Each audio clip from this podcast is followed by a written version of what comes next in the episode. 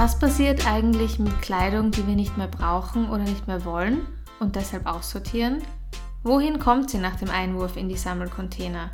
In vielen Fällen treten die Altkleider dann eine lange Reise an. Viele Altkleider aus Europa und den USA landen nach Gebrauch im globalen Süden. Als Müll, als gut gemeinte Spende, als Handelsgut, als Manifestation eines fortgesetzten Kolonialismus. Um diese Praxis und deren Auswirkungen geht es in dieser Folge von Auf Hör auf, hör auf. Ungeniert, hör auf. konfrontiert, konfrontiert.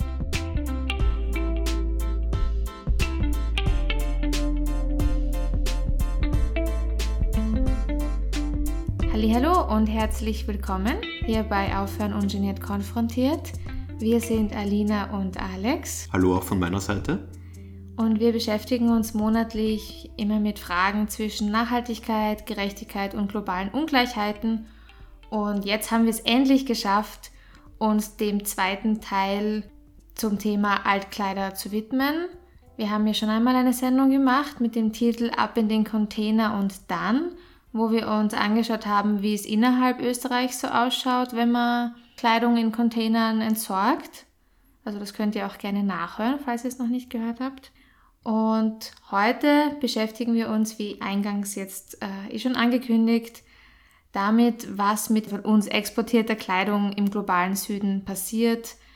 Wo kommt sie überhaupt hin? Was bedeutet das für die Menschen und die Umwelt vor Ort? Und was sind eigentlich die Hintergründe, ähm, warum das Ganze so passiert, wie es passiert? Nur zur Erinnerung, in Österreich fallen bis zu 100.000 Tonnen Altkleider pro Jahr an. Diese landen in Containern oder werden direkt in Secondhand-Shops bzw. bei karitativen Einrichtungen abgegeben. Ja, Österreich ist ein kleines Land, man kann sich nur vorstellen, wie viel in anderen Ländern anfällt.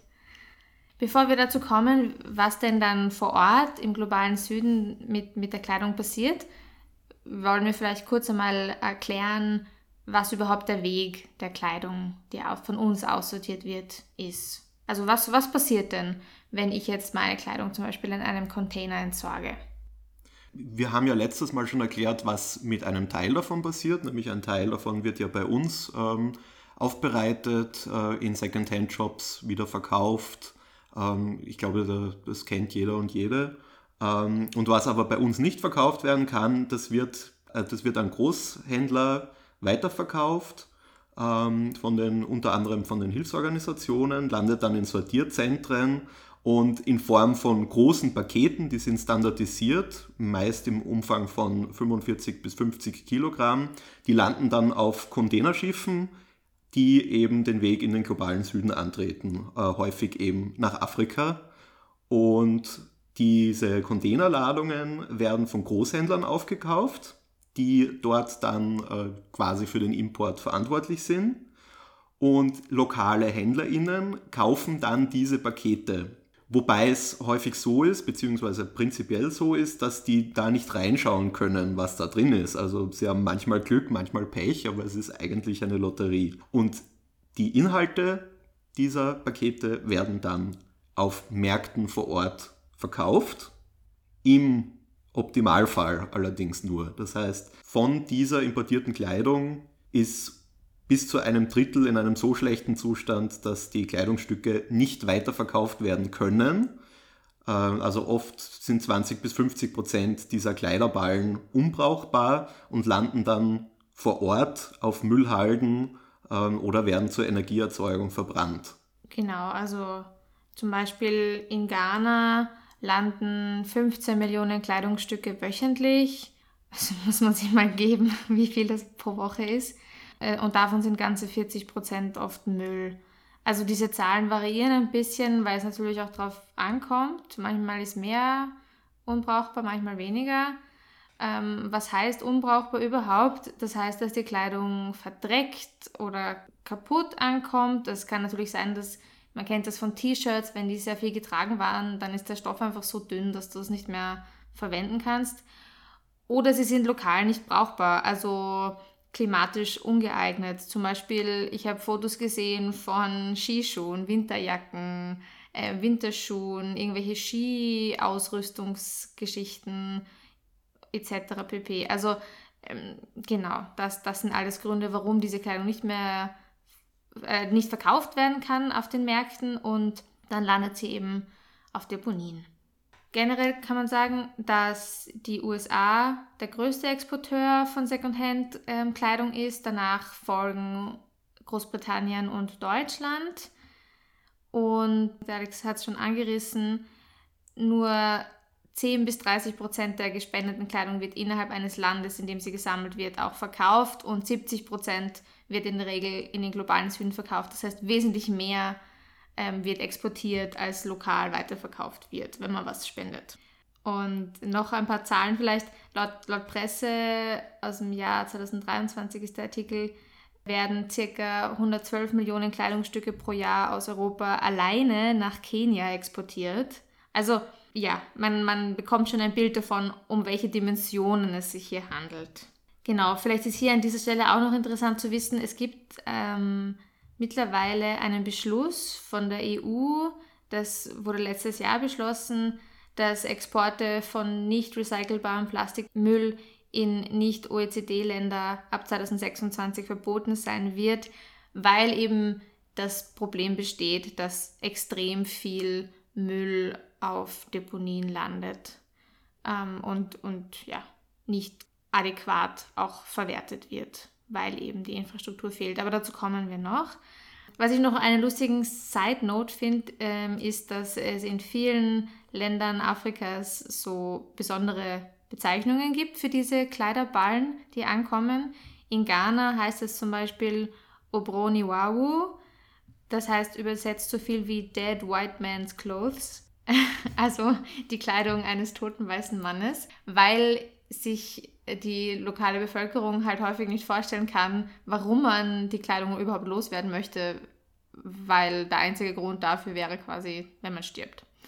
Und in Kenia gibt es einen anderen Begriff, der Begriff Mitumba, und das bedeutet einfach übersetzt aus dem Swahili Kleiderballen oder Ballen. Warum funktioniert dieses System überhaupt? So wie es funktioniert? Ja, das ist ja eine sehr gute Frage, weil warum muss diese Kleidung überhaupt dort landen oder warum landet sie überhaupt dort? Und eigentlich möchte man ja meinen, so eine richtige Logik hat das Ganze ja nicht.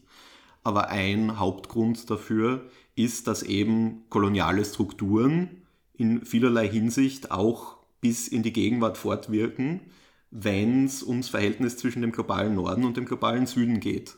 Also vor allem in wirtschaftlicher Hinsicht ähm, ist eben dieses Muster aus der Kolonialzeit, dieses kolonial-imperiale Muster, das besteht bis heute fort und zwar der Gestalt, dass Afrika eben dem globalen Norden in erster Linie als Lieferant von Rohstoffen, damit sind in erster Linie mineralische Rohstoffe gemeint, oder auch Bodenschätze und eben auch als Lieferant von landwirtschaftlichen Exportgütern, man nennt das immer Cash Crops, ähm, dient man denke hier etwa an Kaffee, Kakao, Obst, Gemüse, aber eben auch zum Beispiel Baumwolle in diesem Zusammenhang. Und diese Rohstoffe, die werden aber aus Afrika rausgeholt. Das heißt, die Möglichkeit zur Verarbeitung dieser Primärgüter vor Ort und die Möglichkeit damit verbundener tatsächlicher Wertschöpfung, die wird vom globalen Norden häufig systematisch unterbunden und Versuche afrikanischer Staaten eben nach ihrer politischen Unabhängigkeit selbstbestimmt Industrien aufzubauen, äh, die wurden durch die Geberländer und das internationale Kapital allzu häufig boykottiert, ähm, auch im Zusammenhang von Entwicklungspolitik, Entwicklungszusammenarbeit, man kennt diese ganzen Schlagwörter. Ähm, und insbesondere im neoliberalen Zeitalter äh, hat es zu ganz katastrophale Auswirkungen. Und weil eben die globalen Verhältnisse vom Norden bestimmt werden, ist die politische Unabhängigkeit afrikanischer Staaten in diesem Fall nie eine wirkliche geworden. Und in Bezug auf die Kleidung sind diese Strukturen eben gut sichtbar. Also Rohstoffe, die für die Herstellung gebraucht werden, kommen eben teilweise von dort. Die Wertschöpfung findet aber natürlich nicht dort statt, sondern im globalen Norden. Ähm, obwohl es auch bei uns nicht gefertigt wird, sondern in Asien. Aber die Wertschöpfung, die Hauptwertschöpfung findet trotzdem bei uns statt große globale Konzerne. Und die Überschwemmung Afrikas dann wiederum mit billiger Ware aus den dominanten Märkten manifestiert eben diese ungleichen globalen wirtschaftlichen Verhältnisse, weil es ja dafür sorgt, dass vor Ort gar nie sowas entstehen kann, weil die Macht viel zu ungleich verteilt ist. Am Beispiel Baumwolle ist es eben vor allem in Ostafrika sehr gut ersichtlich. Also in, in Südostafrika sind die Bedingungen für den Anbau von Baumwolle ganz gut und deswegen, ja, kommt jetzt nicht ein beträchtlicher Anteil der Baumwolle weltweit, aber doch ein Anteil der Baumwolle ähm, aus Südostafrika und wird dann eben nach Südostasien häufig exportiert, wo dann eben die Billigkleidung hergestellt wird und ähm, wie du gerade gesagt hast, also die Wertschöpfung bleibt natürlich eher nicht innerhalb Afrikas. Vor allem werden dann ja wieder ähm, wir werden ja wieder Textilien importiert, eben auch aus Südostasien, wo man dann aber Zölle zahlen muss, Importgebühren und da zahlt man quasi natürlich doppelt und dreifach drauf. Genau, also die Strukturen, die wirken, verunmöglichen Wertschöpfung in Afrika, aber großteils im ganzen globalen Süden. Ähm, ich, ich, wollte jetzt eben ein paar Worte noch zu dieser afrikanischen, sage ich mal, Textilindustrie sagen, weil häufig diskutiert wird, dass die, diese Flut an Kleiderspenden, die in Afrika landen, am Niedergang der afrikanischen Textilindustrie beteiligt ist und war. Ähm, das kann man sicher nicht äh, bestreiten. Das hat einen Einfluss und hat einen Einfluss gehabt, ist aber natürlich auch unter extremem Druck durch die Billigimporte aus, aus Asien. Generell hat auch eine Studie der University of Toronto herausgefunden, dass Secondhand-Kleidungsimporte für die Hälfte des Rückgangs der Produktion für ganz Afrika zwischen 1981 und 2000 verantwortlich waren. Äh, viele haben dann reagiert, um, um diese, diese Flut an Kleiderspenden auch einzudämmen und die lokale Wirtschaft dadurch irgendwie zu stärken äh, mit hohen Zöllen. Gleichzeitig argumentieren andere dann, wenn man den Altkleiderimport ähm, verbietet, würde diese Kleidung dann eher durch Billigimporte aus Asien ersetzt, weil diese eben so viel billiger ist, als wenn man lokal produziert. Ähm, dann sagt man, okay, wenn man das unterbinden möchte, dann müsste man halt auch auf die Billigkleidung aus Asien die gleichen Zölle einführen wie auf die Altkleider, damit man quasi die lokal produzierte Kleidung attraktiver macht. Das sind aber jetzt alles nur so Kleinigkeiten. Wir haben eh gerade schon angesprochen, was, was das generelle Problem ein bisschen mit, mit diesen ähm, Marktstrukturen ist. Also was tatsächlich dahinter steckt, ist natürlich einerseits unser Umgang mit Kleidung, dass wir viel zu viel kaufen, dass wir es nicht lang tragen und einfach unser Überkonsum und gleichzeitig natürlich auch das Machtgefälle, das besteht und die postkolonialen Strukturen, die der Alex schon angesprochen hat. Ich hatte noch ein Beispiel an dieser Stelle, ähm, nämlich Uganda war in den 1960er Jahren der größte Baumwollproduzent in Subsahara-Afrika und das meiste von dieser Baumwolle wurde auch lokal verarbeitet. Diese Industrie ist aber in den Jahrzehnten darauf komplett zusammengebrochen und mittlerweile wird auch der Großteil der in Uganda produzierten Baumwolle exportiert, ich glaube 95 Prozent. Ja, man muss aber dazu sagen, dass diese Industrie unter britischer Kolonialherrschaft ähm, aufgebaut wurde und damals wurden Bauern gezwungen, Baumwolle anzubauen. Wenn sie das nicht wollten, dann kamen sie ins Gefängnis.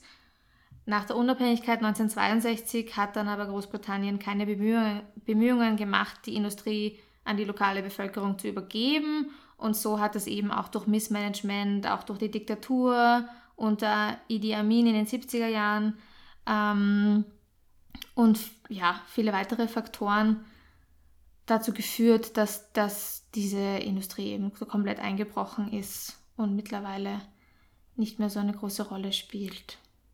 Und in kolonialen, unter kolonialen Bedingungen muss man vielleicht auch dazu sagen, dass selbst wenn die, ein größere Teil dieser Baumwolle dann lokal vielleicht auch verarbeitet wurde, ähm, aber die Wertschöpfung muss deswegen nicht gleichzeitig lokal stattfinden, logischerweise.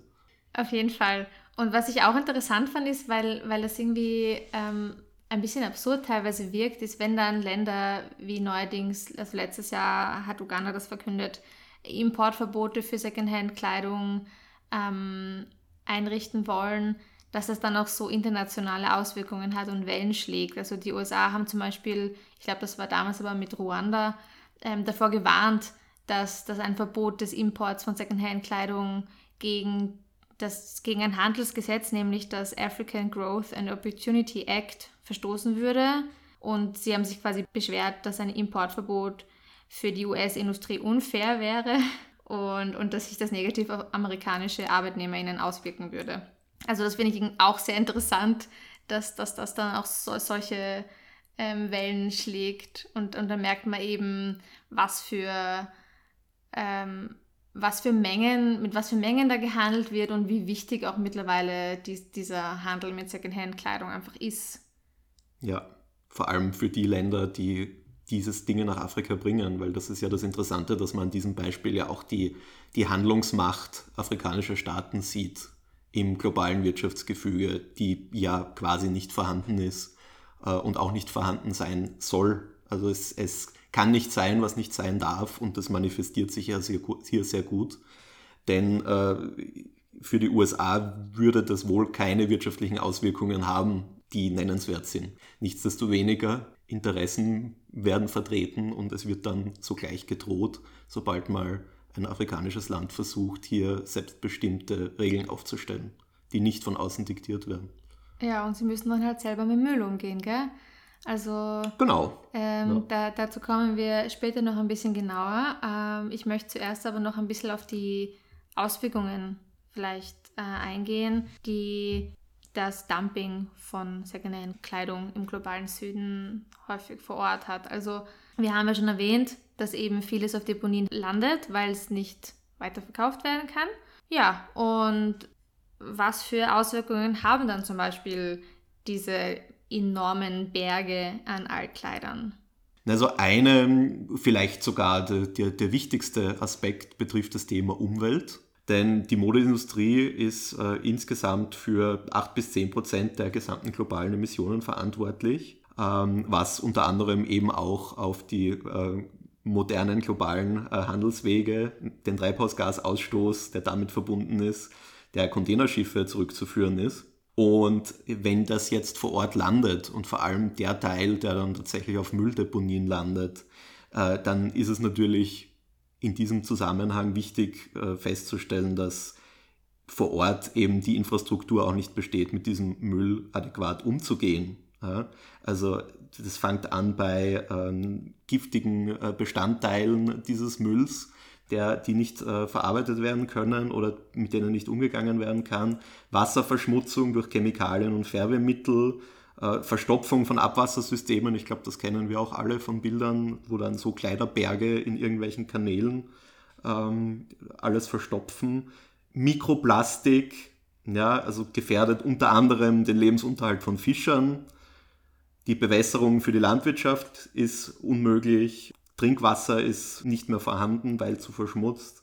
Und damit einhergehend natürlich komplett ein erhöhtes Risiko für Krankheiten. Und ähm, ja, Luftverschmutzung durch giftige Dämpfe, Bodenkontaminierung, sind alles Faktoren, die dort natürlich äh, ganz andere Auswirkungen haben, als sie zum Beispiel bei uns hätten. Ein Grund mehr dafür, dass dieser Müll eigentlich nicht dort landen sollte, sondern unser eigener Müll sollte bei uns aufbereitet und verarbeitet werden. Ja, und weil du das jetzt auch angesprochen hast, das Thema Mikroplastik, ähm, das haben wir nämlich heute noch gar nicht erwähnt, ich glaube aber in der letzten Sendung schon. 35 Prozent des Mikroplastiks weltweit kommen, also werden ausgewaschen aus synthetischer Kleidung und immer mehr Kleidung wird aus synthetischen Materialien gefertigt. Das heißt, diese Kleidung, die da auf diesen Deponien landet, die ist nicht nur in enormen Mengen vorhanden, sondern sie besteht auch zu einem wirklich großen Anteil aus nicht verrottbaren Materialien wie Polyester, Acryl, Nylon etc. Also alles erdölbasierte ähm, Fasern und die verrotten natürlich nicht. Und das heißt, da wird dann eben Mikroplastik ausgewaschen. Sie sind giftig, wenn sie, wenn sie sich zersetzen. Also dann irgendwann zersetzen sie sich ja doch, aber es dauert halt ewig. Es entsteht extrem viel Wärme, es wird sehr, sehr heiß dadurch dass, dass diese Materialien da ähm, vorhanden sind. Und deswegen kann es auch zum Beispiel zu Spontanbränden kommen. Also Feuer können selbst entstehen. Man muss ja auch bedenken, dass es in Ländern wie Ghana ja auch sehr heiß sein kann. Und damit kommt es eben dann häufig auch zu dieser Luftverschmutzung, weil eben giftige Dämpfe entstehen können. Und das bringt mich auch schon zu den gesundheitlichen Auswirkungen. Natürlich ist es nicht besonders super, wenn man dann solche giftigen Dämpfe, die bei der Verbrennung des Textilmülls entstehen, einatmet. Und wie der Alex schon gesagt hat, die Gewässer werden verschmutzt durch Chemikalien und Mikroplastik, was natürlich dann auch gesundheitliche Auswirkungen hat. Es gibt zum Beispiel in Nairobi, das habe ich sehr interessant gefunden, eine eigene Abteilung in einem Krankenhaus für Bewohnerinnen nahe einer Deponie, weil es da eben besonders häufig zu Atemwegserkrankungen kommt durch die offene Verbrennung von Kleidung. Vor allem bei Kindern, weil die oft in der Nähe spielen oder die, die Deponie irgendwie am Schulweg liegt. Und ein weiterer Faktor, den ich auch sehr interessant fand, ist, dass in Ghana dieser ganze Handel mit den Altkleidern auch beinhaltet, dass es Trägerinnen, also eigentlich in der Regel Frauen, gibt, die die Kleiderpakete dann transportieren zu Fuß. Das heißt, sie tragen sie häufig am Kopf. Und wir haben ja vorgesagt, die wiegen so 45 bis 50 Kilogramm, also sind extrem schwer. Das heißt, die Frauen leiden häufig unter chronischen Rücken- und Nackenverletzungen. Sie sind natürlich unterbezahlt und haben auch keine soziale Absicherung. Und das wird auch irgendwie verglichen mit den Arbeiterinnen bei Fast-Fashion-Konzernen. Also in der Produktion sind es quasi die Frauen, die hinter den Nähmaschinen sitzen unter fürchterlichen Arbeitsbedingungen. Und in dem Prozess quasi, wie man dann mit den Altkleidern umgeht, sind wieder die Frauen, die äh, unter extrem schlechten Arbeitsbedingungen dann auch sehr wichtige Transportarbeit leisten für, für den Handel mit diesen Altkleidern. Ja, was man hier auf jeden Fall auch dazu sagen muss, ist, dass diese ganzen negativen Auswirkungen für die Gesundheit, für die Umwelt, aber auch potenziell für die lokale Wirtschaft, äh, dem steht ja nichts Positives gegenüber. Ja, also man kann natürlich darüber diskutieren, äh, womit das jetzt ersetzt werden würde. Ja, die, der brauchbare Anteil dieser Kleider. Aber dieser Müllanteil, ja, also der muss dort oder hat dort diese Konsequenzen, ohne dass eigentlich die Leute irgendwas davon haben, dass dieser Müll dort ankommt. Und ja. das ist ja auch nicht ihr Müll, das ist ja unser Müll. Ja, abschließend wollen wir nochmal ähm, darauf eingehen, was wir jetzt eh schon ein paar Mal erwähnt haben, nämlich dass der globale Norden ähm, einfach den eigenen Müll im globalen Süden entsorgt. Und da gibt es nämlich auch einen Begriff dafür, und zwar Waste Colonialism. Waste Colonialism meint also diese Beherrschung einer Gruppe von Menschen in ihrer Heimat durch eine andere Gruppe und die Machtausübung passiert eben durch Abfall, Ablagerung und Verschmutzung. Das heißt, dieser Waste Colonialism nimmt eben diese, diese globale wirtschaftliche Asymmetrie her und das Mittel, durch das sich das manifestiert, ist eben die Ablagerung von Müll. Dort äh, in dem Gebiet, das quasi oder in diesen Gebieten, die benachteiligt sind in dieser Asymmetrie, in dieser globalwirtschaftlichen. Und dazu kommt eben auch, dass wir nicht nur unseren Müll einfach exportieren, sondern dass dann eben auch dieser Müll in Ländern landet, die kein effektives Abfallentsorgungssystem haben, wo es ähm, weniger Umweltgesetzgebung und Vorschriften gibt, ähm, die auch eben damit umgehen würden, wie das Ganze ähm, verarbeitet und entsorgt wird. Und so führt es dann eben genau zu dieser Belastung mit toxischem Müll für die Umwelt, aber natürlich vor allem auch für die Menschen vor Ort im globalen Süden. Ja, an der Stelle äh, würden wir für heute auch schon wieder zum Ende kommen. Ähm, wir hoffen sehr, es waren interessante Einblicke. Uns ist natürlich bewusst, dass diese Zusammenhänge sehr komplex sind, ähm, aber wir haben schon versucht, über die Schiene eines fortgesetzten Kolonialismus beziehungsweise dieses Begriffs auch Waste Colonialism, den wir ja jetzt zum Schluss noch angesprochen haben, äh, dem Ganzen ein bisschen eine Struktur zu geben. Uns ist auch bewusst, dass es natürlich ein Beispiel ist. Ähm, es gibt da natürlich viel zu diskutieren, was jetzt konkrete Auswirkungen von welcher Veränderung wären. Aber wir hoffen trotzdem, wir haben da einen kleinen Einblick gegeben. Ja, und dass ihr euch viel mitnehmen konntet und dass wir zum Nachdenken anregen konnten damit. Also ich denke, es ist sehr wichtig, dass man darüber reflektiert, nämlich auch über die eigene die eigenen Gedanken zu dem Thema, weil, weil es eben häufig so als karitativ und gut geframed wird, wenn man Kleidung spendet. Und das aber eben auch auf einem sehr kolonialen Denken eigentlich basiert, dass, dass es quasi normal ist, dass wir einfach unsere alten Kleider nach Afrika schicken und das ist dann quasi gut für die Leute vor Ort, weil sie ja nicht die gleichen Rechte haben darauf, ähm, selbst neue Kleidung zu bekommen. Also ich hoffe, ihr versteht, was ich meine, aber ähm, diese, diese Gedanken, die so in uns drinnen sind, ähm, vielleicht mal zu überdenken. So ist es. Also vielleicht auch diesen gönnerhaften Gestus einfach mal zu reflektieren. Aber nicht nur das, sondern auch das eigene Konsumverhalten. Sowieso. Und eben, dass dieser Müll dann irgendwo landen muss. Ja, wir werden sehen, was die Politik so in Zukunft bringt. Die EU hat ja jetzt schon ein bisschen angefangen.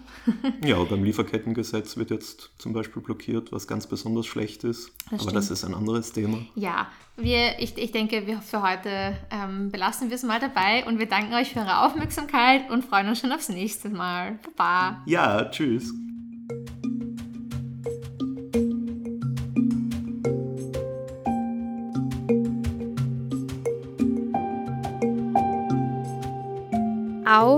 Auf, hör auf, hör, ungeniert, konfrontiert, konfrontiert.